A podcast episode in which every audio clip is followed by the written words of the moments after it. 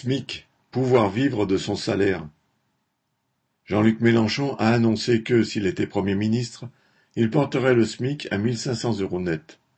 Immédiatement, on a entendu une ribambelle d'économistes, de représentants politiques et de journalistes expliquer que ce serait une catastrophe pour l'économie. En réalité, tous savent que le SMIC pourrait atteindre bientôt 1500 euros net par mois, simplement à cause des revalorisations automatiques dues à l'inflation pour les travailleurs, cela ne voudrait même pas dire que leur pouvoir d'achat s'améliore. Il suffit de voir ce qu'il s'est passé en un an. Le SMIC a été augmenté de près de 80 euros, mais les prix de l'électricité, des carburants, des produits alimentaires sont montés en flèche. Et la hausse du SMIC n'a pas compensé cette envolée.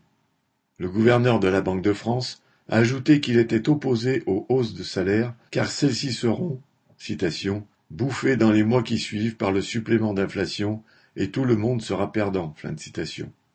Il est vrai que si le patronat était contraint d'augmenter les salaires, il tenterait de se rattraper immédiatement sur les prix. Après les grandes grèves ouvrières de juin 1936 ou celles de mai 1968, c'est ce qui s'est passé. Mais renoncer pour autant à revendiquer des augmentations serait céder au chantage. Ce qui est vrai, c'est que le combat des travailleurs ne peut pas s'arrêter en chemin. Si les prix augmentent, et ils augmenteront, les travailleurs devront se battre pour que les salaires continuent d'augmenter.